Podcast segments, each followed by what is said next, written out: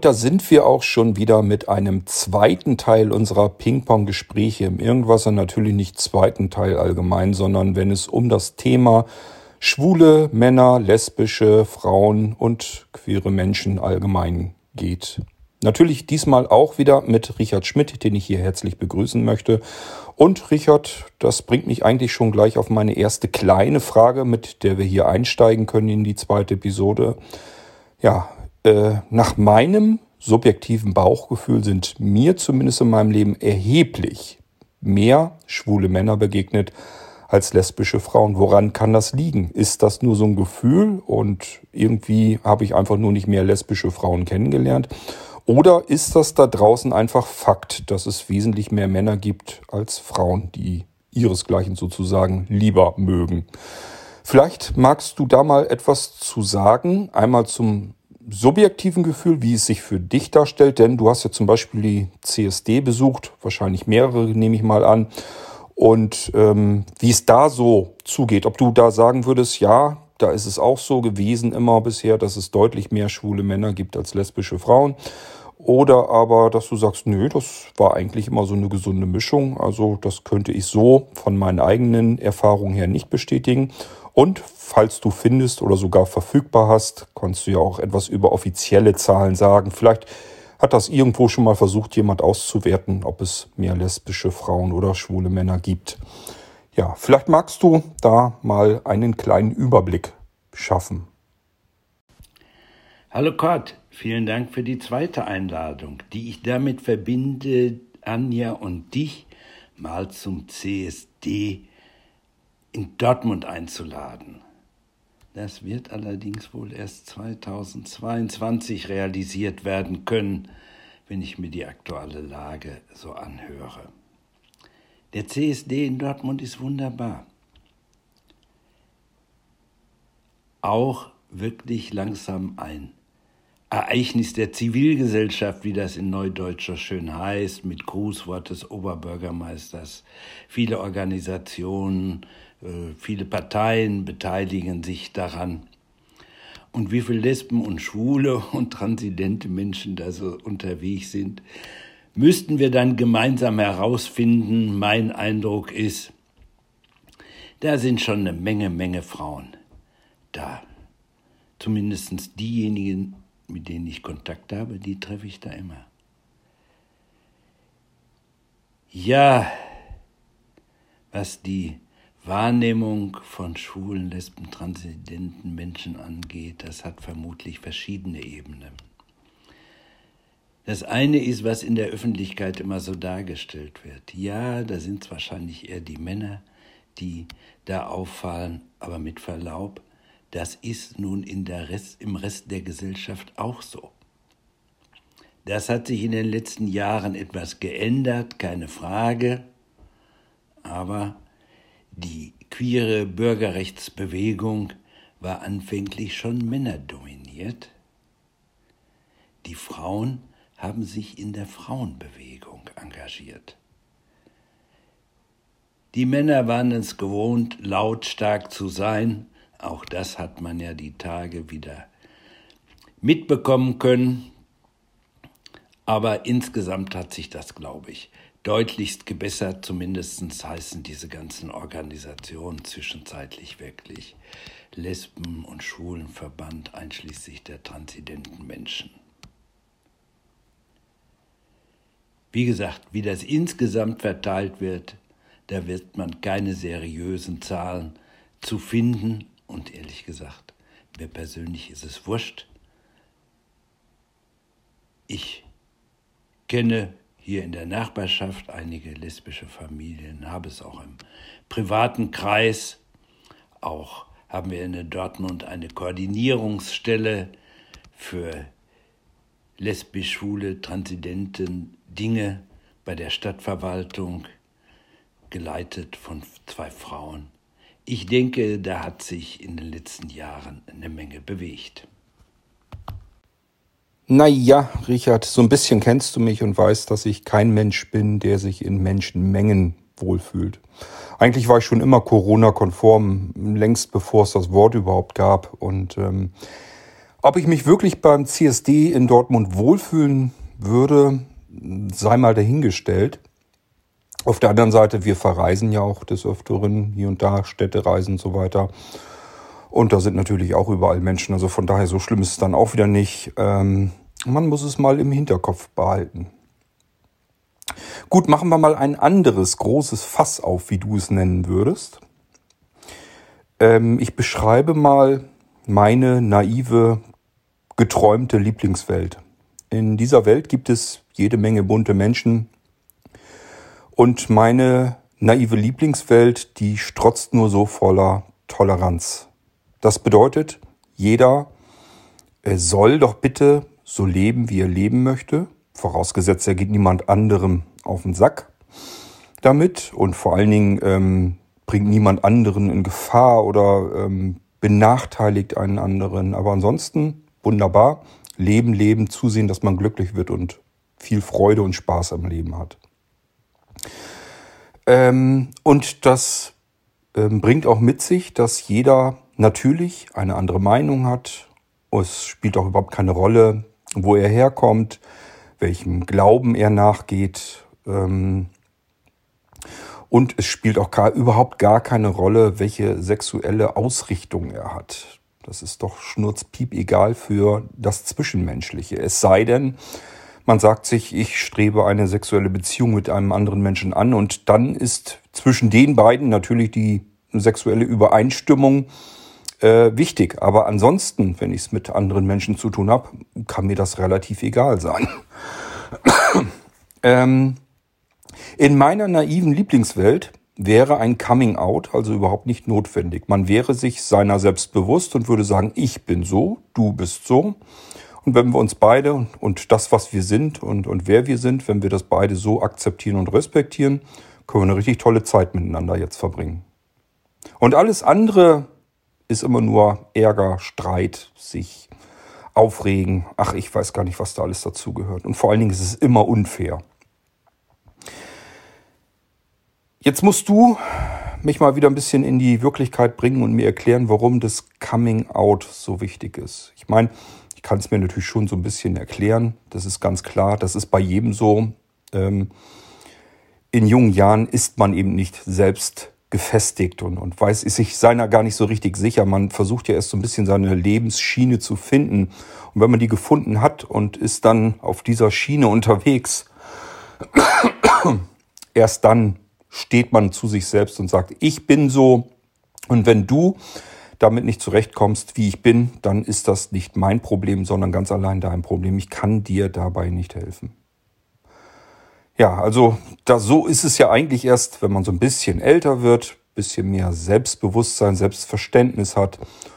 Das hat man in jungen Jahren üblicherweise, normalerweise jedenfalls nicht. Ähm, und wahrscheinlich ist genau das diese Strecke, die man erstmal zurücklegen muss bis zu diesem Coming Out. Aber ähm, für mich wirkt es so, und auch da korrigiere mich, wenn das falsch ist, für mich wirkt es so, als wenn dieses dieser Moment des Coming-outs für queere Menschen ein extrem wichtiges, wichtiger und einschneidender Moment im Leben ist. Allein schon, weil man dann ähm, seiner Umwelt sozusagen, seinen Menschen um sich herum, seinen Liebsten, seiner Familie, seinem Freundeskreis eben erklärt, ich bin so und jetzt kommt es eben darauf an, ob diese anderen Menschen mit einem weiterhin zurechtkommen. Denn das gibt's ja leider Gottes auch immer wieder, dass Eltern sagen, äh, du bist nicht mehr mein Sohn, du bist nicht mehr meine Tochter, weil du anders bist, als ich mir das vorstelle. Ähm, das gibt's ja nun mal leider alles und deswegen kann ich das natürlich alles nachvollziehen, dass das so eine weite Strecke dauert, aber irgendwann muss man einfach mit sich selbst in Einklang kommen, seine Schiene finden, auf der man durch sein Leben stabil und fest durchfahren kann. Ja, jetzt möchte ich von dir gerne wissen, wie du das siehst. Was hat es mit dem Coming Out auf sich und warum ist das Ganze so furchtbar wichtig? In der Tat, Gott, das ist ein großes, großes Fass. Ich probier's mal, ich probier's mal. Also, du hast das schon angedeutet. Es geht um Identität. Aber wie entwickelt sich Identität in einer heteronormativen Welt?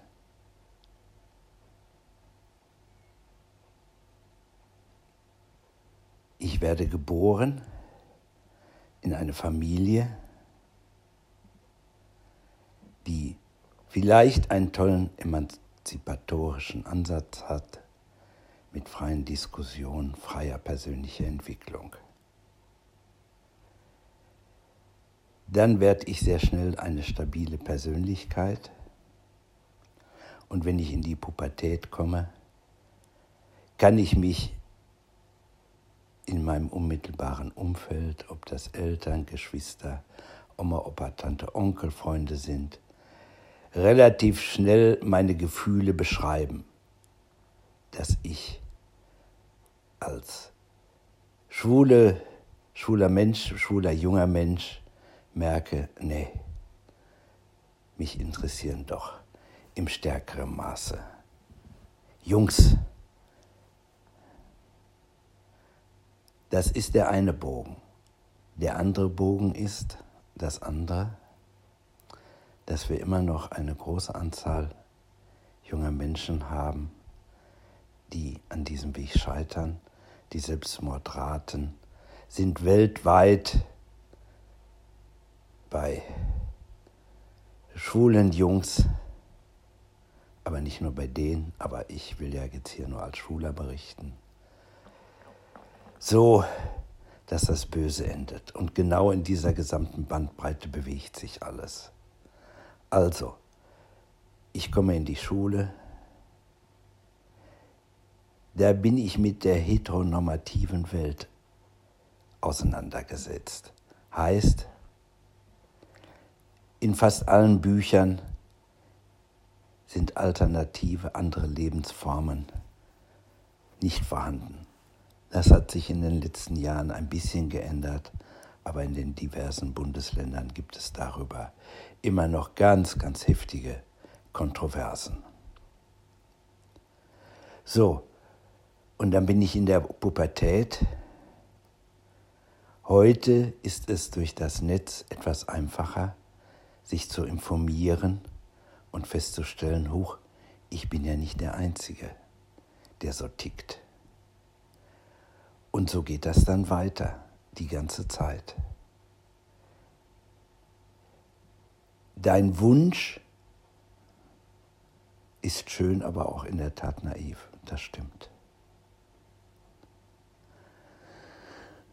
Weil wir zwar diverse Antidiskriminierungsgesetze und, und, und haben. Das ist alles gut, das ist alles richtig, ich will überhaupt nicht dagegen sprechen. Aber ich stoße doch immer wieder an. Und dann ist das nicht ein Outing so über Nacht, sondern es beginnt erstmal mit einem für mich ganz persönlichen Outing, wo ich für mich das erstmal klar haben muss, jo, das ist es so oder ist es so? Auf diesem Weg dahin gibt es ja auch viele Zweifel. Das ist ja alles noch nicht so in meiner Entwicklung für mich so richtig klar. Da kann ich ja auch hin und her gerissen sein. Und wenn ich ständig von anderen Dingen umgeben werde, könnt ihr sagen, na ja, das ist so eine, vorübergehende Phase, Periode. So, und dieses Coming Out mache ich dann vielleicht häppchenweise. Ich habe zum Beispiel mit meinen stolzen 72 Jahren immer noch einige kleine Bereiche, wo ich das Thema nie ansprechen werde. Es gibt keinen Anlass dafür. Es sei denn, ich würde gefragt, klar gibt es eine Antwort. Will sagen, man ist in seinem Leben immer in der Situation, dass man sich überlegen muss, Will ich dazu überhaupt was sagen? Oder schiebe ich das erstmal an der Seite, weil ich Angst habe, es könnten mir Nachteile entstehen? Völlig unabhängig davon, ob sie real passieren. Das ist nie vorherzusagen. Das ist das Problem dabei. Und es geht mir persönlich nicht um Toleranz. Nein, es geht um Akzeptanz. Toleranz heißt ja letztendlich, ja, ich nehme das so hin, ich weiß das so. Nee, ich würde gerne akzeptiert werden, so wie ich bin. Und das macht das Ganze so schwierig. Und wie gesagt, es gibt nicht diesen Punkt, ich übertreibe jetzt maßlos, ich weiß. Ich wache morgens früh auf und denke, juhu, lauter tolle Jungs um mich, wunderbar, will die mal kennenlernen, mit denen feiern und, und, und. So ist das nicht. Und ich habe versucht in meiner Biografie an meinem Beispiel auch deutlich zu machen, wie das gerade für Ältere ist, die in dem jeweiligen Zeitgeist groß geworden sind. Aber was machen die ganzen Menschen, die in einem konservativen, aller aktueller Statement des Vatikans groß werden oder auch in ganz anderen kulturellen Kreisen.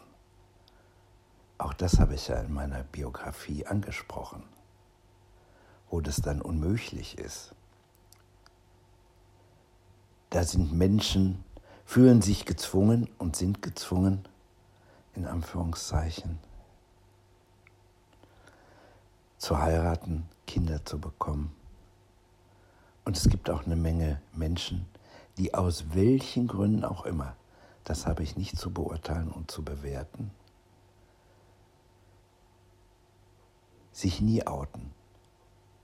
Oder auch, und das weiß ich von Georg Kreh, über 20 Jahre Mitgliedschaft dort, Menschen erst dann den Kontakt zu anderen Männern suchen, im hohen Alter, wenn die Frau verstorben ist und, und, und. Das ist wirklich ein sehr komplizierter Prozess. Der ist natürlich sehr wichtig und wie anfänglich erklärt, kann das unkompliziert verlaufen, aber auch über Jahre, Jahrzehnte verlaufen oder es gelingt überhaupt nicht. So ist die Situation halt. Richard, gehen wir mal so ein bisschen zurück zum Beginn deiner Jugendzeit, als du eben gemerkt hast, okay, bei mir ist das eben scheinbar doch ein bisschen anders als bei den anderen Jungs. Ich mag halt gerne die Jungs leiden. Ich stelle es mir extrem schwierig vor, in der Richtung an Kontakte heranzukommen. Wie hast du das damals gemacht? Du hast es selbst schon mit ähm, erläutert. Das ist natürlich alles vor Internetzeiten. Es gab noch nicht mal Handys. Ähm, ich habe überhaupt keine Vorstellungskraft, wenn ich mich jetzt versuchen würde, in diese Situation hineinzuversetzen. Wie komme ich an Kontakte heran zu anderen? Ähm, denn es macht ja überhaupt keinen Sinn, jetzt die ganze Zeit irgendwelche Jungs um mich herum zu fragen, ob die zufällig auch auf Jungs stehen. Ähm, also ich habe überhaupt keine Ideen, wie man da äh, an Gleichgesinnte sozusagen herankommt. Äh, vielleicht kannst du da irgendwie sagen, wie du an die Sache herangekommen bist. Wie hast du deine ersten Bekanntschaften, Freundschaften, Partner kennengelernt? Wie ging das damals?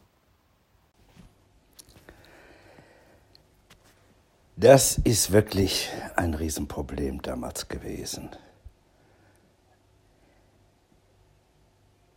Ich bin ja nun in jeder Hinsicht ein Spätzünder, was meine beruflichen Sachen angeht, Ausbildung, Studium und so weiter. Und somit bin ich auch der Spätgeoutete. Oder wo mir erst relativ klar war, dass das bei mir anders ist als bei dem Rest der Welt. Entschuldigung. Und das meinte ich dann natürlich auch. Ich hatte keine Ahnung, sind das 15, 100 oder wie auch immer. Ja, und dann ist man aufmerksam, hört sich irgendwie um, spitzt die Ohren. Wo gemerkt, das war Mitte der 80er Jahre. Mit Internet und sonst was war da nichts. Und auch was Zeitungen, Zeitschriften angeht, das Thema war zwar in der APO-Zeit ein bisschen aufgegriffen, half mir aber nun überhaupt nicht weiter. Und irgendwann, ich kann mich nicht mehr daran erinnern, wieso, warum, weswegen, hörte ich, dass es in der Bahnhofsbuchhandlung schwule Heftchen gab. Das waren noch keine Pornos, aber zumindest bebilderte, hübsch anzusehende Männer, Du und ich. So hieß damals eine der ganz wichtigen Heftchen im schwarzen Plastik verpackt unter der Ladentheke erhältlich. Ja, und dann ging einem, gingen mir quasi die Augen auf. Dort gab es dann Kontaktanzeigen. Da hat man dann einen Umschlag beschriftet mit der Chiffrenummer. In dem Inhalt war dann ein nettes Briefchen oder Bildchen oder beides, wie auch immer. Dann wurde das in einem weiteren Umschlag an den Verlag geschickt. Da musste man, glaube ich, auch irgendwie 10 Mark beilegen oder sowas. Ich weiß nicht mehr so genau. Und dann hat der Verlag das an denjenigen geschickt, der dort seine Adresse hinterlassen hatte. Ja, und da bekam eine Antwort oder nicht. Danach gab es dann im Ruhrgebiet diese kulturellen Veranstaltungskalender, würde ich mal sagen, wo über das über die, die kulturellen Veranstaltungen im Ruhrgebiet berichtet wurden. Marabu, Prinz. Und da gab es dann deutlich mehr Anzeigen das Heft hat auch dann irgendwie nur, was weiß ich, drei, vier Mark gekostet. Da gab es dann, das war überhaupt keine schwule Zeitung. So, da gab es dann die Rubrik Er sucht sie, sie sucht ihn. Und dann gab es dann auch die Rubriken Er sucht ihn oder sie sucht sie. Unterteilt nach Freundschaft, Sex und so weiter. Nun hatte ich auch davon gehört, dass es in Hagen in Bahnhofsnähe, immer waren diese Dinger in Bahnhofsnähe, auch in Dortmund nachher, in Bahnhofsnähe so ein Porno-Kino gab, in dem Schwule Filme gezeigt wurden, da hätte ich mich ja im Leben nicht hingetraut. Stelle mir vor, mich hätte jemand auf dem Weg dorthin gesehen oder aus diesem Kino rauskommen. Ja, ich wäre ja tot umgefahren. Und ähnlich halt auch gab es so ein kleines eine kleine Kneipe, Krönchen hieß sie, in denen Schwule verkehren sollten, wie das so schön hieß. Auch das hätte ich mich nie getraut. Dann fällt mir gerade ein, irgendwo hatte ich dann gelesen, dass es auch so äh, Telefonkontaktmöglichkeiten gab. Das habe ich dann auch zwei, dreimal gemacht. Das war ein großer Scheiß und hat ein Affengeld gekostet. Ich weiß noch, als ich dann irgendwann mal die Rechnung kriegte, 300 Mark. Da dachte ich, nee, nee, nix da, nix da. Das ist too much. Ja, und es gab auch immer die Treffpunkte. Das hat mich persönlich aber nie gelockt, weil ich mich nicht traute, aber dass das auch nicht meine Sache war. Aber die Kontaktmöglichkeiten waren damals einfach nur scheiße. Anders kann man das gar nicht sagen. Die Klappen, jeder ältere Schwule weiß sofort, was damit gemeint ist, nämlich die öffentlichen Toiletten. Da gab es dann immer, wie im so Salon, diese Klappen, diese Pendeltürchen, darum der Name Klappen. Das war eine Kontaktmöglichkeit. Natürlich ging es da auch um Sex. Aber was sollten die Männer damals machen? Auch diese Parks, ich weiß gar nicht, ob es in Hagen sowas gab.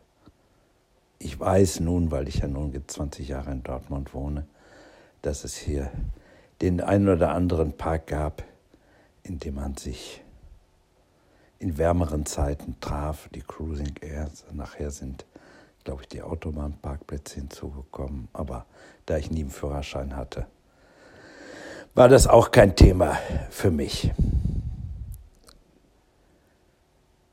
Und was die Jüngeren, ne, ich war ja dann irgendwie so Mitte 30, was ich mit 21 gemacht hätte, ich habe auch keine Ahnung.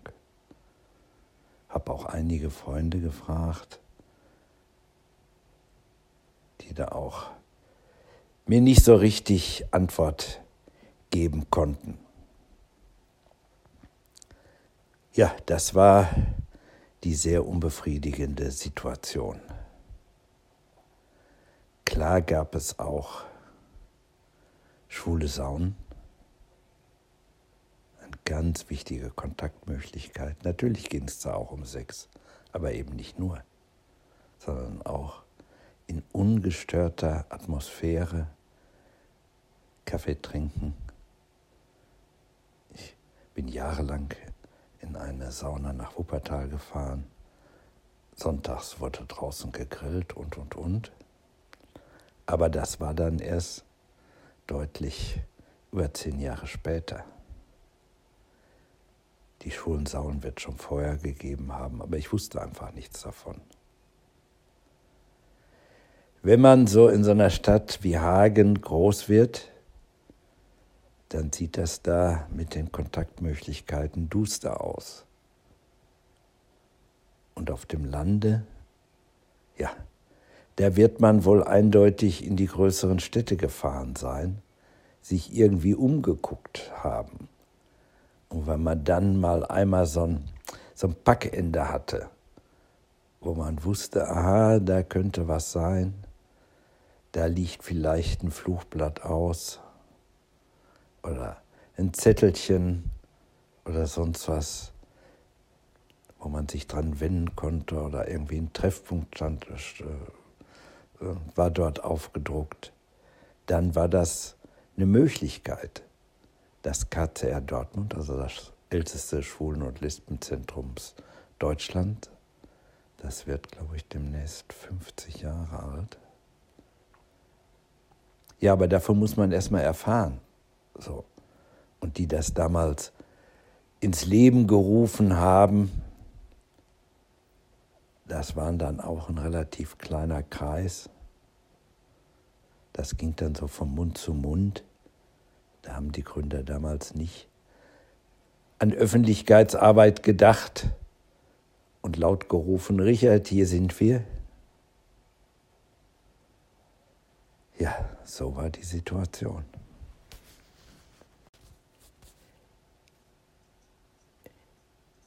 Ich will mir gar nicht vorstellen, sorry, das war gerade kleiner technischer Fehler. Ich will mir gar nicht vorstellen, wie das gewesen wäre, wenn ich, wie jetzt bin ich vollblind, das damals schon gewesen wäre. Ich hatte da noch einen solch guten, in Anführungszeichen, Sehrest, dass ich zumindest noch eine sehr lange Zeit mit dem vergrößernden elektronischen Zellhilfen sehr gut zurechtkam. Aber was ich dann als Vollblinder gemacht hätte, das will ich mir, glaube ich, nicht ausmalen. Richard, wenn man dann die Sache mit dem Coming Out geschafft hat, und ich sage das ganz bewusst so, das ist für mich ein Ziel, das man ja erstmal erreichen muss, eine Etappe, die man schaffen muss. Und letzten Endes könnte ich mir vorstellen, dass man, wenn man es dann geschafft hat, aber auch stolz ist, dass man diese Position erreicht hat. So, und jetzt geht es darum, ich habe dann einen Partner kennengelernt. Und es ist ganz natürlich und ganz normal, dass ich meine Verbundenheit zu diesem Partner auch öffentlich zeigen können möchte. Das bedeutet, das, was für heterosexuelle Paare gilt, ist natürlich für schwule Männer ganz genau das Gleiche. Ich möchte in der Öffentlichkeit mit ihm Hand in Hand lang gehen. Ähm, man möchte sich küssen, alles, was so dazugehört. Und ich weiß natürlich oder, oder kann es mir zumindest denken, das gilt natürlich für schwule Männer, wie gesagt, ganz genauso. Nur hier, hier hat man es ein, ein wenig schwieriger, könnte ich mir vorstellen. Es ist etwas komplizierter, weil man einfach weiß, dass man in der Öffentlichkeit damit auffällt und beobachtet wird und dass Leute einem doof angucken. Vielleicht, und da würde ich dich auch bitten, dann vielleicht mal zu sagen, wie das bei dir war oder bei anderen, die du kennst. Wenn das soweit ist, ob man da auch mal mit blöden, wirklich blöden Reaktionen einfach rechnen muss, dass man blöd angelabert wird oder sonst irgendetwas. Das würde mich interessieren. Also dieser Moment, äh, dass ich zwar jetzt meiner unmittelbaren Umwelt klar gemacht habe, okay, ich bin wie ich bin und das ist auch alles richtig und gut so. Das ist aber immer noch ein Stückchen davon entfernt, dass ich eben mit meinem Partner, mit meinem Liebsten, dann in der Öffentlichkeit auch so umgehen möchte, wie es alle anderen Paare auch tun. Und ich vermute mal ganz stark, dass genau das gar nicht so einfach ist, weil das eben nicht der Normalfall ist, jedenfalls von der von den Menschen um einen herum nicht als normal wahrgenommen wird. Und da würde mich interessieren, eben wie da die Erfahrungen so sind, ob du da vielleicht etwas dazu erzählen kannst. Fangen wir mal mit den ganz einfachen Dingen an, Kurt.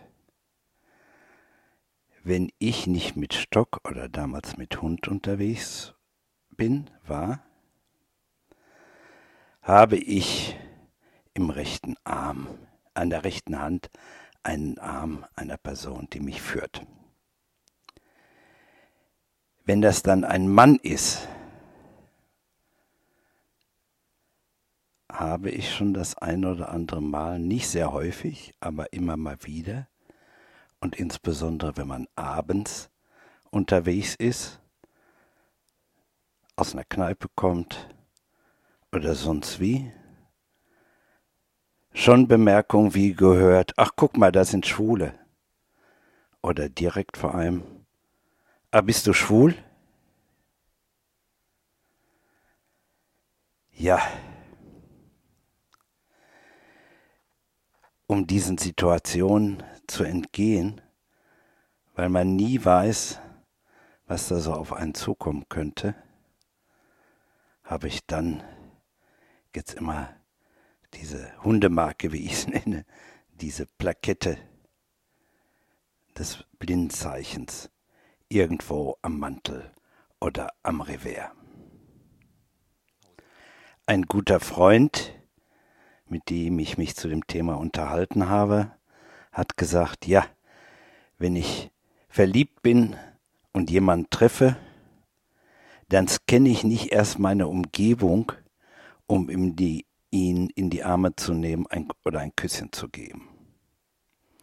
Aber trotz aller Verliebtheit ist die Vernunft immer noch so stark in mir, dass ich mir genau überlege, in welcher Umgebung, in welchem Umfeld bin ich. Das mache ich nicht, wenn ich in der Bronx in Anführungszeichen bin. Das heißt, in Umgebung, wo ich potenziell damit rechnen muss, beleidigt, geschmäht oder so an, gar angegriffen zu werden. Ich habe gerade mal im Internet nachgeguckt. Beim Bundesinnenministerium werden sind in 2020 780 Straftaten wegen Hasskriminalität in dem Themenfeld registriert worden. Und ich meine, es wären so 160, 170 Gewalttaten gewesen. Das heißt, jede einzelne dieser Angriffe, ob verbal oder handfest, treffen die gesamte Community. Das sind dann nicht mehr Fälle gegen einzelne Personen, sondern das betrifft uns in der Gesamtheit. So ein Coming Out ist ja nicht nur in der Situation, wo man das für sich macht, gegenüber Freunden, Arbeitgeber und so weiter, sondern auch in solchen Situationen. Da muss ich mir genau überlegen, wo das geht. Klar, wenn ich auf dem CSD bin, dann kommt alles raus, dann genießen wir sozusagen, Männer in den Arm zu nehmen, Küsschen rechts, Küsschen links oder auf den Mund, wenn ich mit denen befreundet bin. Da kann ich das rauslassen, da muss ich keine Sorgen haben.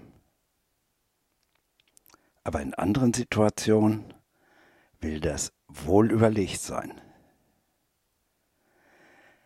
Zumindest bei den Männern, die ich kenne, in meiner Altersgruppe, das heißt also, meine Altersgruppe ist ein bisschen kick.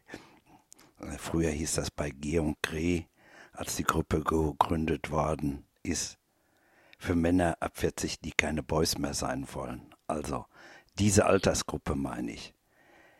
Bei den Jüngeren mag das anders sein. Die können auch schneller laufen und können sich vielleicht auch besser wehren, wenn sie Glück haben. Aber sie machen es sicherlich auch, um zu provozieren. Aber nicht um zu ärgern, sondern zu sagen, so, guckt mal, hier sind wir, wir leben hier, ihr müsst euch schon mit uns abgeben, kann man gar nicht sagen, das ist das falsche Wort.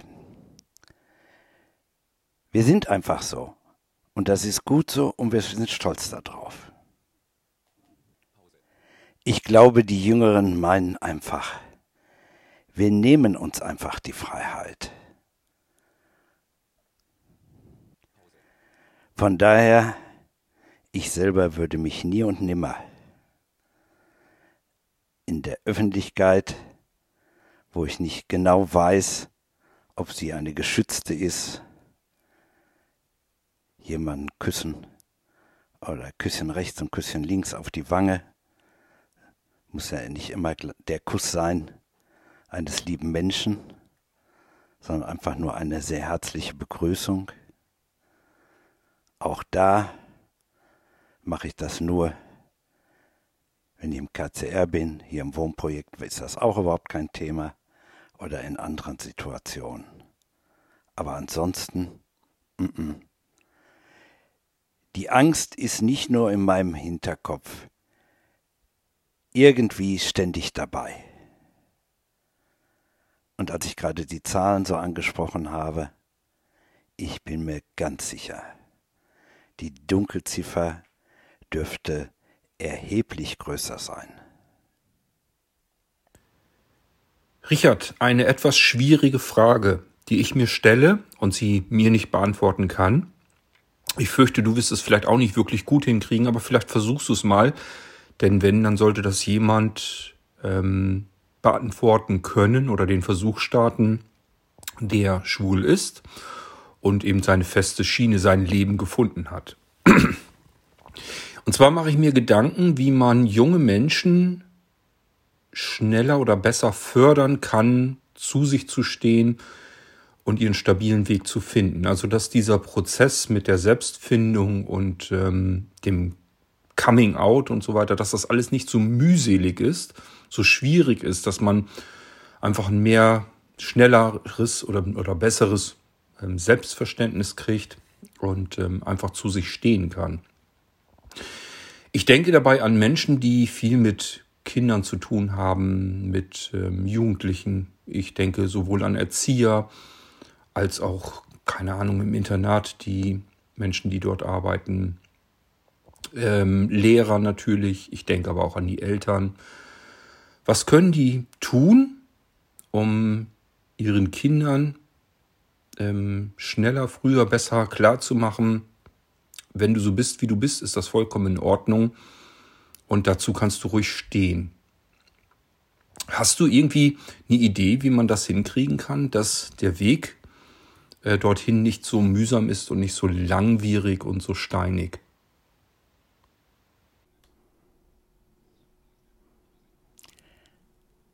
Wenn Kinder quasi von der ersten Stunde an in jeder Hinsicht zur Selbstständigkeit erzogen werden. Wenn Kinder ihre Meinung sagen dürfen, ohne bestraft oder sanktioniert zu werden.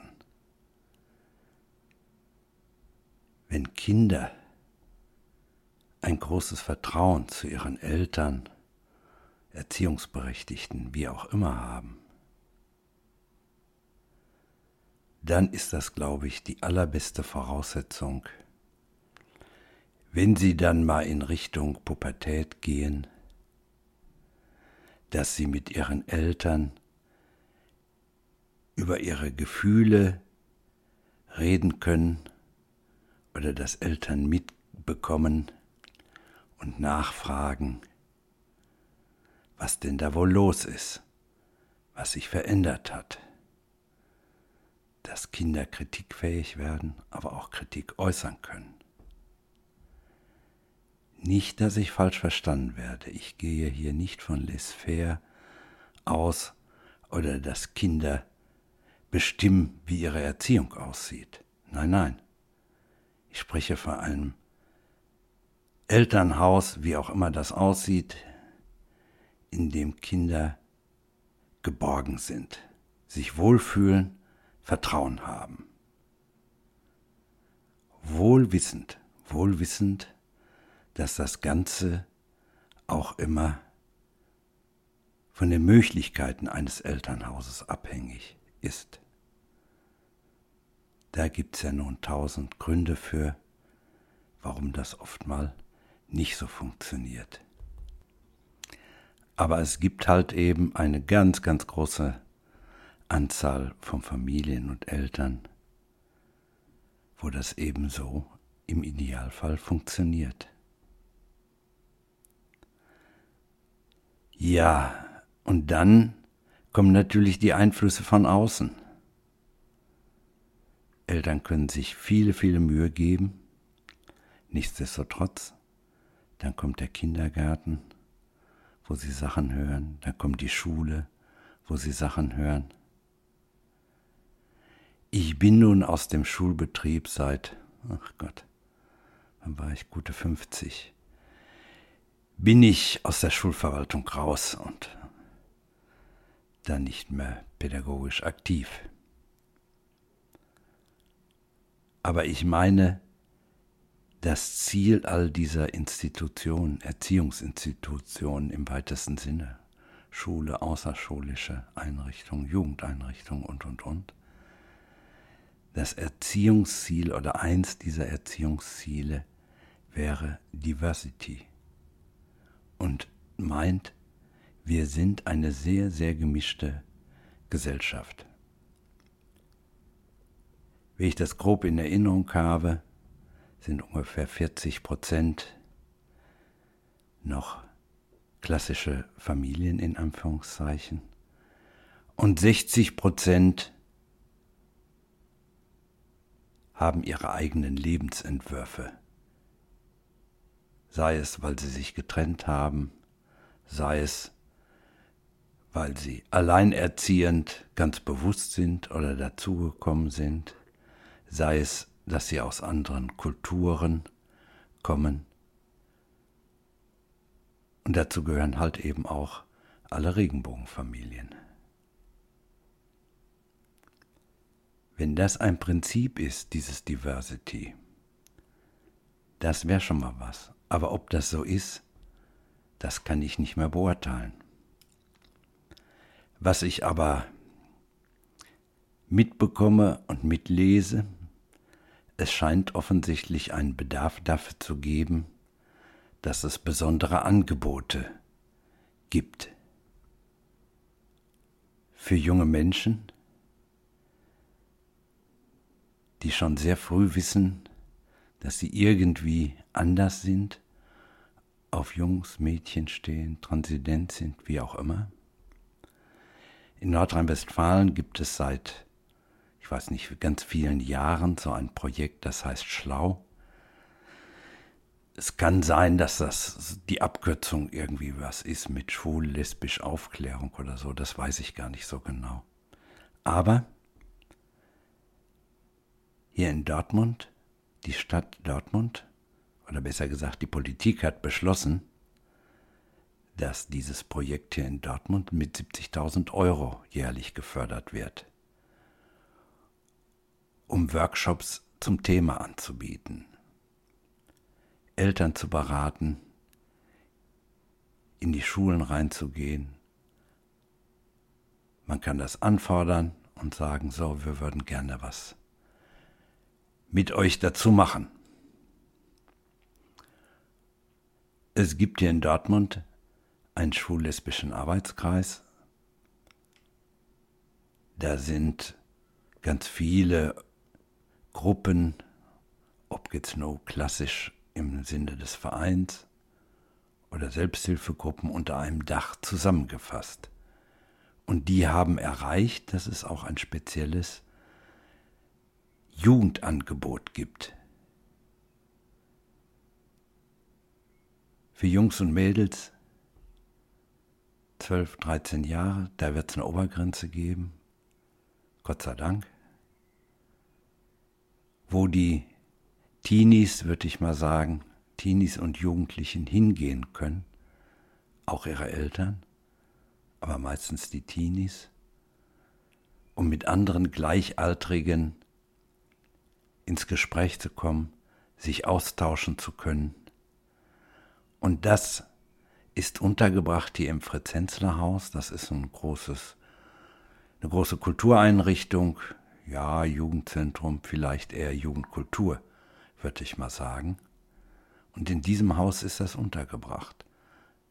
Was natürlich die Hemmnisschwelle für die Teenies sehr niedrig hält.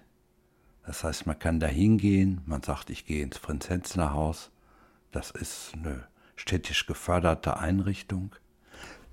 Entschuldigung. Eine städtisch geförderte Einrichtung. Da geht man dann hin und kann dann einfach mal dahin gehen. Man muss ja nicht erst immer allen was zu erzählen, was da genau läuft. Also, es gibt, denke ich, in vielen Städten, in vielen Bundesländern solche Angebote. Aber ich habe in Erinnerung, wenn es um das Thema Schule, Curriculum, Unterrichtsmaterialien geht, dass es immer ganz heftige Debatten je nach Bundesland und politischer Zusammensetzung gab, dass die Konservativen dann gesagt haben, nein, nein, so früh, da kann man doch nicht die Kinder mit äh, auseinandersetzen. Die werden ja dann noch auch alle homosexuell. Ja, Himmel, die Berge, man wird doch nicht durch Erziehung homosexuell.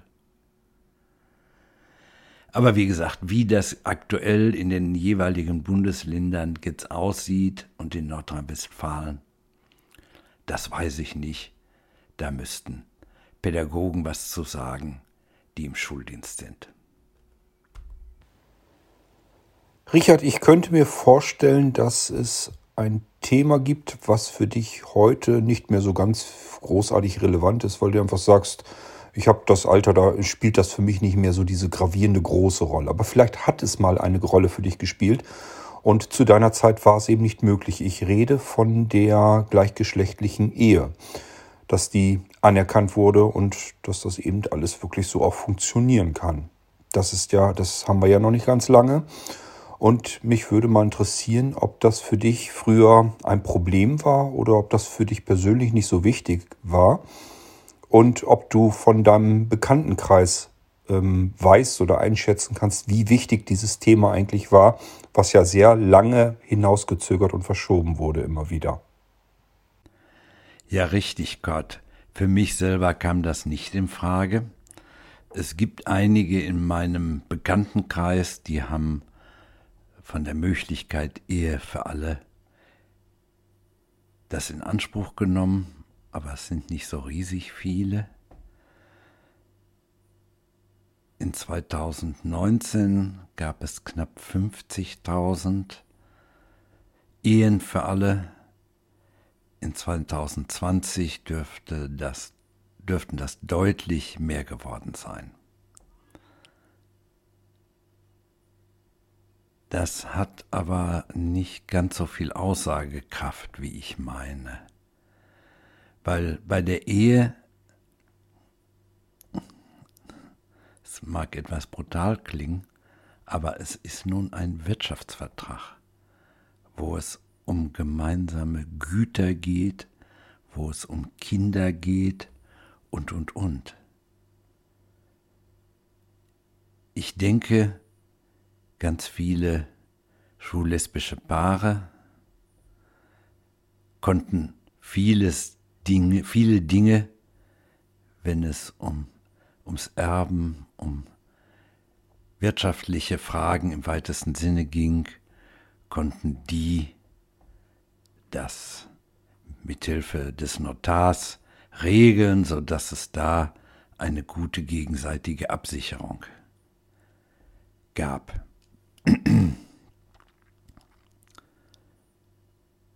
Das anders.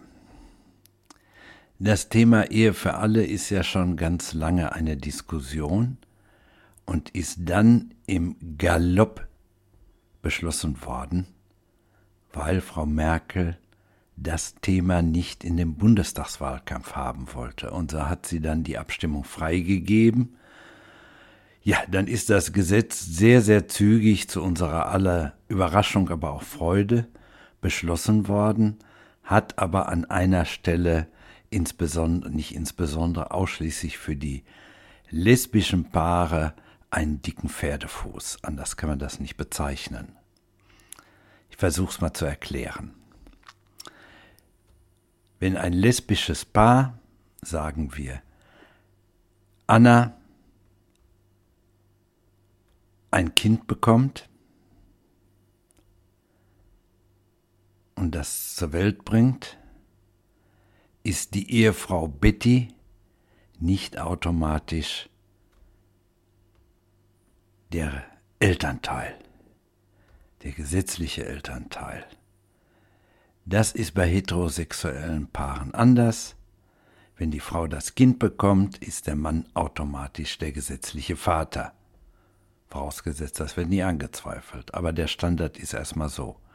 Und das ist eben bei einem lesbischen Paar nicht. Da muss dann die Betty das Kind adoptieren und das bedeutet, man muss durch die Mühlen der Anerkennung durch das Jugendamt. Das ist ein ärgerlicher Punkt, aber ich glaube, ich bin im Detail nicht informiert, aber ich glaube, im Moment ist dieser Punkt doch auf der Tagesordnung, ich hoffe vielleicht sogar auch schon beschlossen. Richard, ich würde gerne auf die Themen Schwul in der Blind Community und Schwul im Alter in einer dritten Episode zu sprechen kommen. Diese Episode würde ich so langsam aber sicher dem Ende zuführen und hätte an dich vielleicht noch eine Frage, die mir noch so im Gedächtnis hängen geblieben ist, als wir uns mit mehreren heterosexuellen Männern mal unterhalten haben. Und zwar in dieser Runde aufgefallen, dass es dann doch diverse schwule Männer gibt, ähm, die haben im Prinzip mehr oder weniger aufdrängen, hey, ich bin schwul. Und das ähm, muss ja nicht unbedingt immer sein. Das ist ja fürs Miteinander oftmals überhaupt nicht interessant sondern nur, wenn man irgendeinen näheren Kontakt zueinander haben will. Ähm, kannst du dazu irgendwas sagen? Also ist dir da irgendwas bekannt oder ist das nur Zufall, dass uns das aufgefallen ist? Ich habe mir das dann so erklärt, dass ich ähm, einfach gesagt habe, ich vermute mal, dass dieser anstrengende Weg zum Coming Out hin, dann, ähm, dass man da so stolz drauf ist, dass man es jetzt endlich erreicht hat und endlich zu sich selbst stehen kann, dass man das gerne seiner Umwelt eben mitteilen möchte und da vielleicht eine Etage zu weit greift. Und im Prinzip Menschen darüber informiert, die das eigentlich diese Information gar nicht äh, benötigt hätten. Ja, gut, ich würde sagen, vielleicht magst du noch mal auf die Frage eingehen und dann können wir diese zweite Episode vielleicht dann auch beenden. Das heißt, ich verabschiede mich wieder erneut hier aus der Episode und lasse dir das letzte Wort. Und wir hören uns dann in der dritten Episode, wo hoffentlich alle unsere Hörer wieder einschalten. Der Hinweis auch von mir an dieser Stelle nochmal. Ihr könnt selbstverständlich sehr gerne eure Fragen und eure Kommentare auf unseren Podcast Anrufbeantworter sprechen oder uns eine E-Mail schicken, wie immer ihr das machen möchtet. Äh, meldet euch bitte. Äh, ist bestimmt interessant, wenn wir auch Fragen und Statements von anderen Menschen, von unseren Hörern bekommen. Wenn ihr mögt, gerne, immer ja damit. Das nehmen wir hier damit auf. So, Richard, und jetzt überlasse ich dir das Feld. In meiner Generation, sprich also eher 40, 50 plus, kenne ich das so. Man ist am Montag im Büro, am Arbeitsplatz, in der Kaffeepause unterhält man sich, was man denn so am Wochenende alles gemacht hat. Und dann sagt man, ja, ich war mit meinem Mann im Kino. Oder ich war vorgestern mit meinem Freund essen. Wie auch immer, in dieser Richtung. Dann wird es vielleicht in so einer Runde ob die jetzt nun am Arbeitsplatz ist oder im Verein oder sonst wo, das eine oder andere Gesicht geben, das vielleicht in dieser Gesprächsrunde zum ersten Mal dabei ist. Ja, dann fahren die das quasi so nebenbei. Wenn es der Gesprächsbereich, Gesprächsbedarf, Heuwägelchen drüber gibt. Ja, werden Sie das thematisieren oder einen anschließend darauf ansprechen? Oder so in der Richtung. Ich kenne aber auch etwas anderes. Ein Freund von mir hat sich auf eine Führungsposition beworben.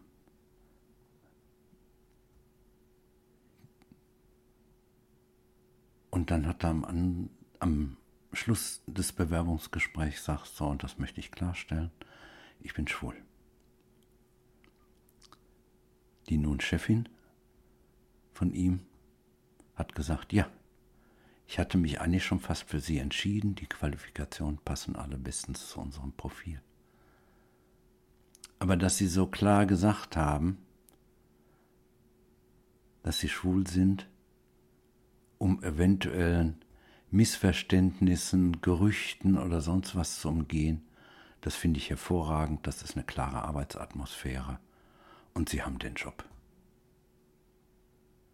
Ja, und so könnte das auch bei einigen Jüngeren der Fall sein. Dass die einfach sich klar positionieren wollen, um zu sagen, ja, das ist mein Lebensentwurf, so lebe ich, so bin ich, ich muss mich da irgendwie nicht drumherum verstecken. für zukünftige Gespräche irgendwelche Verrenkungen machen. Ich kann dann ganz normal, alle wissen Bescheid, aus meinem Leben berichten.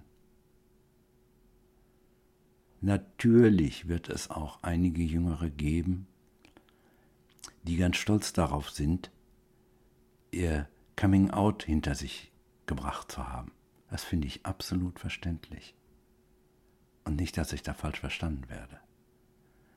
Es geht nicht darum, dass jemand sagt, ich bin stolz, schwul zu sein. Das ist dummes Zeug. Man ist schwul, lesbisch oder wie auch immer, dafür hat man nichts getan. Das ist keine Lebensleistung. Aber sehr wohl ist es eine Lebensleistung und es ist ja nun immer noch so, dass ich in manchen Bereichen sehr genau überlegen muss, möchte ich mich outen oder nicht. Ja, dass sich heterosexuelle Männer bedrängt fühlen, das kann ich mir in manchen Fällen vorstellen. Das ist bei Frauen, nach meiner Erfahrung, bei heterosexuellen Frauen, in der Regel nicht der Fall. Vielleicht ist man einfach nur verunsichert, wenn man sowas hört. Nicht weiß nicht, wie soll ich jetzt mit der Situation umgehen? Soll ich da etwas drauf sagen? Vielleicht sage ich da was Falsches drauf. Wie soll ich damit umgehen? Aus meiner schwulen Sicht ist das überhaupt kein Thema. Ich will überhaupt keinen verletzen. Ich will keinen bedrängen oder sonst was. Ich stelle das klar und gut ist. Also von daher das mit dem Bedrängen.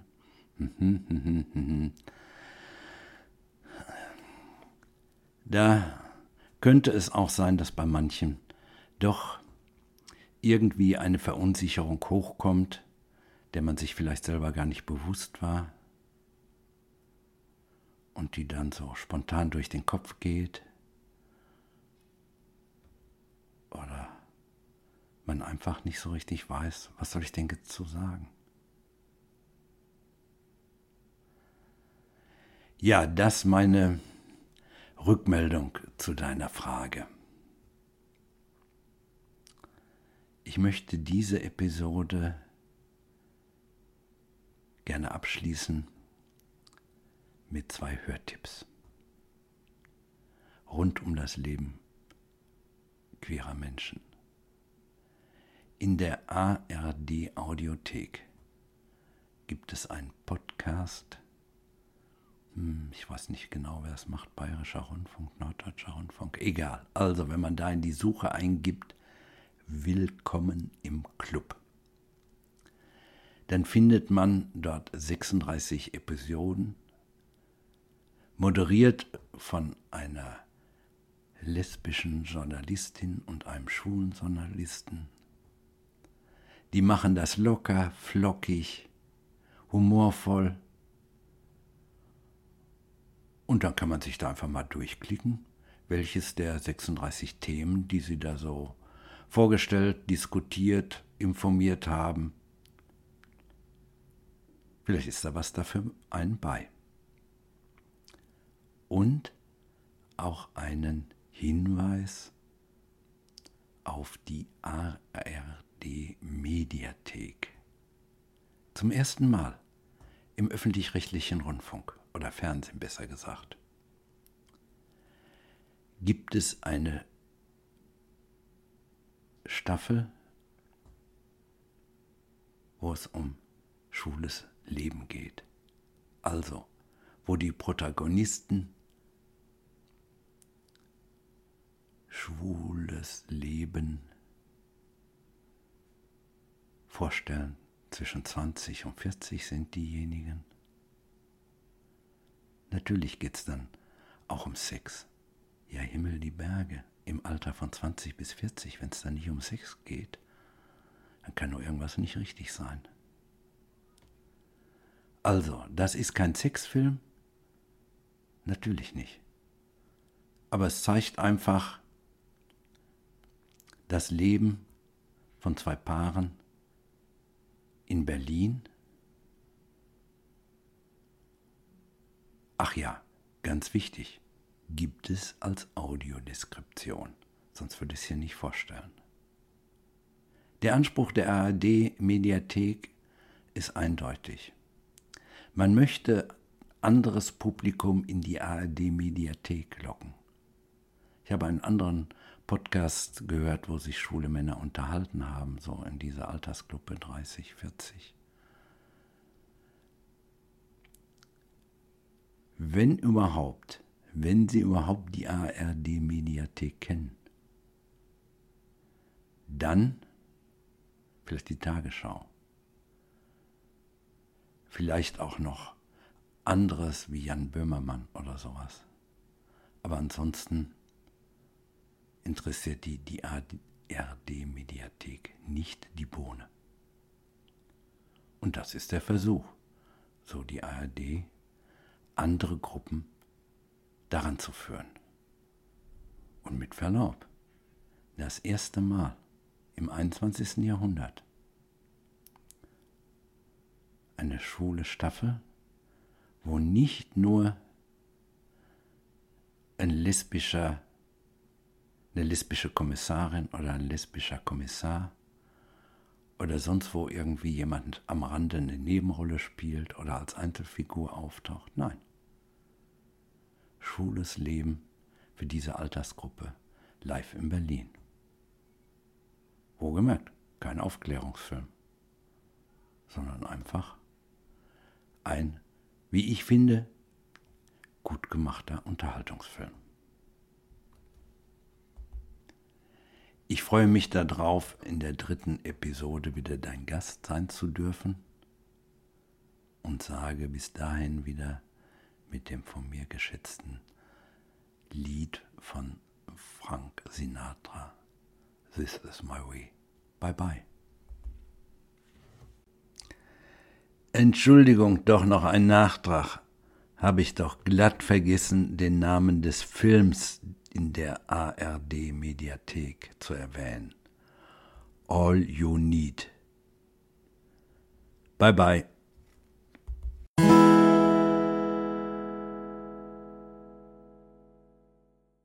Ganz zu Ende ist unser zweiter Teil des Ping-Pong-Gespräches an dieser Stelle noch nicht, denn Richard und ich haben euch ja gebeten, uns eure Audiobeiträge zu hinterlassen oder Fragen oder Anmerkungen auch per E-Mail gerne immer her. Und tatsächlich sind auch einige Reaktionen gekommen. Ich möchte an der Stelle mich nochmal bei der Roswitha bedanken. Sie hat uns einfach ein großes Lob per E-Mail geschickt, dass ihr die Sendung hier sehr gut gefallen hat. Und einen Anruf haben wir auch äh, auf unserem Podcast Anrufbeantworter bekommen. Im Abspann ähm, bekommt ihr sämtliche Kontaktmöglichkeiten auch nochmal ähm, abgespielt. Also wir freuen uns natürlich auch im dritten Teil über eure Fragen und Anmerkungen. Also immer her damit. Jetzt hören wir uns erstmal den Thomas an aus Nürnberg, der uns angerufen hat. Ja, und er hat eine Anmerkung und eine Frage, die ich ihm natürlich dann im Anschluss auch gerne beantworten möchte. Ja, hallo und grüßt euch, liebes Blinzeln-Team. Hier ist der Tommy aus Nürnberg. Ich habe mir die Irgendwasser Folge 1400 äh, Punkt, Punkt angeschaut. Und zwar war das das Ping-Pong-Gespräch mit den Richard Schmidt. Äh, ich, also ich fand den Podcast sehr beeindruckend, sehr ein sehr bewegtes Leben von Richard. Hat mich also wirklich tief bewegt, beeindruckt, bewegt deswegen, ich war in den 80er Jahren hatte ich, war oder war ich aktiv bei der AIDS-Hilfe und hatte einen AIDS-positiven äh, Menschen äh, betreut bis zum Tod. Und da kam ich natürlich dadurch auch äh, in die schwulen Szene. Ich sage jetzt bewusst schwulen Szene, weil ich fand es recht gut, Richard, dass du gesagt hast, Homosexualität ist zu sehr auf das Sexual, sexuell reduziert. Also deswegen benutze ich auch das Wort schwul, auch wenn es für andere negativ klingen mag. Ich finde es nicht negativ und ich meine es auch nicht negativ. Also wie gesagt, daher konnte ich äh, wenn äh, deine Erlebnisse nachvollziehen, wie mit Menschen umgegangen sind, die äh, schwul sind. Äh, aber eine Frage hätte ich dazu, was ich bei deinem Podcast äh, beziehungsweise bei den Gespräch vermisst habe, äh, ist, ich weiß nicht, ob es diese Initiative noch gibt. Ich weiß, die hat es in den 90er Jahren gegeben. Da hatte ich bei der Umschulung einen schwulen Mann kennengelernt. Also der war bei mir mit im Kurs und mit denen hatte ich mich natürlich sehr intensiv unterhalten. Und er hatte mir damals was von einer Organisation Rosa Brille erzählt. Das ist eine Organisation oder eine Vereinigung, Gruppe, wie auch immer, von äh, schwulen Blinden war. Also es ist, ist jetzt schon über 20 Jahre her. Äh, weil diese Gruppe hast du nicht erwähnt. Deswegen wäre es mal interessant äh, zu wissen, ob es diese Gruppe noch gibt, beziehungsweise ob du da Kontakt hattest, wie du, ja, genau, einfach mal so Infos wäre vielleicht auch für die Hörer ganz gut. Also ich freue mich ja auf den zweiten Teil von Ping Pong mit Richard und ja, wie gesagt, also fand ich ganz, ganz toll. Hier war der Thomas aus Nürnberg oder auch der Tommy. Tschüss. Grüß dich, lieber Thomas. Die Rosa Brille war ein Hörmagazin, äh, damals noch auf Kassetten aufgenommen, recht mühsam und dann munter verteilt. Zunächst aus privater Hand, das heißt, da haben sich damals, ich glaube, der Andreas und der Martin drum gekümmert. Die haben das wirklich alles komplett selbst organisiert, zur Post gebracht und verteilt und verschickt. Und äh, später wurde das über irgendeinen Verein, glaube ich, gemacht oder über irgendeine Organisation. Wir werden das alles genauer erfahren, weil tatsächlich noch eine extra Sendung nur zur rosa Brille hier im Irgendwasser geplant ist. Das war es schon vor deinem Anruf, keine Sorge, wir haben das vorher schon geplant gehabt. Das hängt einfach damit zusammen, weil die Jungs von der rosa Brille dann bei Blinzeln gelandet sind. Wenn du mal schaust in den Forenindex bei Blinzeln, dann gibt es eine Mailingliste, die nennt sich Ohrenwärmer. Und die, wenn du auf das Datum guckst, da steht ja immer dabei, wann diese Mailingliste dazu kam bei Blinzeln, dann wirst du sehen, das ist schon viele Jahre her. Die gibt es schon ganz, ganz lange. Und das ist im Prinzip von damals von der rosa Brille aus entstanden. Die Macher der rosa Brille, damals der Andreas in erster Linie, wollte eben eine weitere Kommunikationsmöglichkeit haben hat dann Blinzeln entdeckt und sich gesagt, das ist in Ordnung, ich frage da mal an, ob wir da nicht was machen können. Und das haben wir natürlich gerne gemacht. Die Rosa Brille als Hörmagazin gibt es mittlerweile nicht mehr, ist dann irgendwann eingestellt worden, mangels Interesse und natürlich auch, weil das Internet dann das Ganze von, von hinten auf ähm, aufgerollt hat. Aber natürlich ist die Geschichte der rosa Brille sehr interessant, sehr spannend und da kann man sich eine ganze Menge drüber unterhalten. Das reicht für eine eigenständige Irgendwasser-Episode. Ich bin mit dem Andreas, dem Hauptmacher, mit äh, bei der rosa Brille schon im Gespräch. Auch mit dem Martin. Wir müssen mal gucken, ob wir beide benötigen oder ob nur einer was erzählen muss. Und Andreas hat mir auch versprochen, er hat noch bestimmt noch einige ältere Aufzeichnungen, also ältere Beiträge, sodass wir uns sogar anhören können, was damals in der rosa Brille zu hören war. Also aus seinem uralten Archiv wird uns noch ein paar schöne Schmuckstücke heraussuchen. Wir werden also noch eine komplette Sendung hier im Irgendwasser nur mit, also es ist dann auch wieder ein Ping-Pong-Gespräch, nur mit Andreas führen über die rosa Brille. Ich werde noch weitere Ping-Pong-Gespräche mit Andreas führen, da geht es dann um andere Themen, aber wir haben, wie gesagt, eine Sendung nur zur rosa Brille geplant. Das dauert vielleicht noch ein kleines bisschen. Wir sind äh, bei der Aufzeichnung, weißt ja, Ping-Pong-Gespräche gehen immer hin und her und das dauert dann im Zweifelsfall auch mal einfach eine Weile, bis so ein Ding fertig ist. Irgendwann wird es dann fertig sein und dann wirst du es hier im Irgendwas auch hören. Also, ich glaube, Besser geht's gar nicht, äh, statt dass wir dir jetzt einfach nur sagen, was aus der rosa Brille geworden ist, wird es eine eigenständige, komplette Sendung geben, wo du dir sogar mal so ein paar Beiträge anhören kannst. Natürlich dann auch über die Geschichte erfährst, wie das Ganze zustande gekommen ist, wie es dann verteilt wurde, wer da so mitgeholfen hat und dann auch, wann es wie, warum dann zu Ende ging mit der rosa Brille. Die Mailingliste ähm, gibt es natürlich, wie gesagt, immer noch bei Blinzeln und wir sind gerade dabei, das Ganze so ein bisschen umzuändern, umzustrukturieren. Vielleicht kann ich da auch ruhig schon so ein bisschen aus dem Nähkästchen plaudern, obwohl das alles noch in der Projektphase, in der Planung ist. Wir wollen den Ohrenwärmer ganz schlicht und ergreifend austauschen gegen ähm, ein weiteres anderes Sammelsurium, äh, bestehend aus Mailingliste, WhatsApp-Gruppe, vielleicht Delta-Chat-Gruppe und auch ein Podcast soll dazugehören. Das ganze Ding wird dann Quirlig heißen, aber nicht Quirlig von Quirl und ich, sondern ähm, geschrieben wie Queer, also wie das englische Wort für äh, Schwule, Lesben etc. So, äh, da kommt dann also das Queer quasi in Englisch geschrieben, das Lick dann dahinter, sodass das ganze Ding wieder so ein Wortspiele gibt. Und dann ähm, ist das ein Thema bei Blinzeln für queere Menschen. Wie gesagt, äh, geplant natürlich wieder die äh, Mailingliste, die ist ja obligatorisch bei Blinzeln, aber wir planen eben auch einen regelmäßigen Podcast zu produzieren. Das ist dann sicherlich nicht ein Podcast, wo alle zwei, drei Wochen oder so etwas drin erscheint, aber immer wenn wir ein paar Audiobeiträge zusammen haben, kommt dann eben eine weitere Episode dann dazu. So ist es jedenfalls bisher geplant und dann wollen wir mal schauen, ähm, ob wir das auch wirklich alles so organisiert und hinbekommen. Ja, aber wie gesagt, erstmal wird es sehr wahrscheinlich eine Episode geben, nur zur rosa Brille. Bis dahin möchte ich dich erst nochmal vertrösten. Da wirst du dann alles erfahren, was es hier zu erfahren gibt. Das war es jetzt aber endgültig hier in der, im zweiten Teil der Ping-Pong-Gespräche mit Richard Schmidt. Wir werden uns im dritten Teil dann intensiver unterhalten, speziell über die Themen ähm, schwul in der Blind Community. Das hat so eigene Aspekte sicherlich.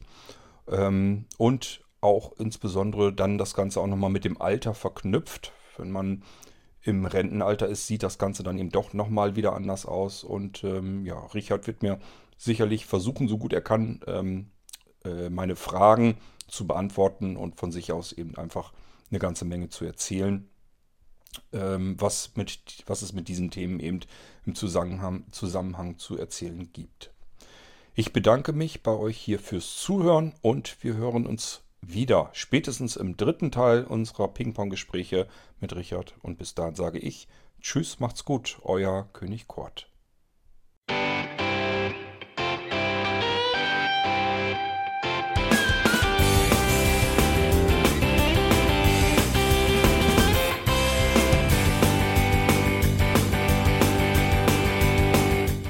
Das war Irgendwasser von Blinzeln.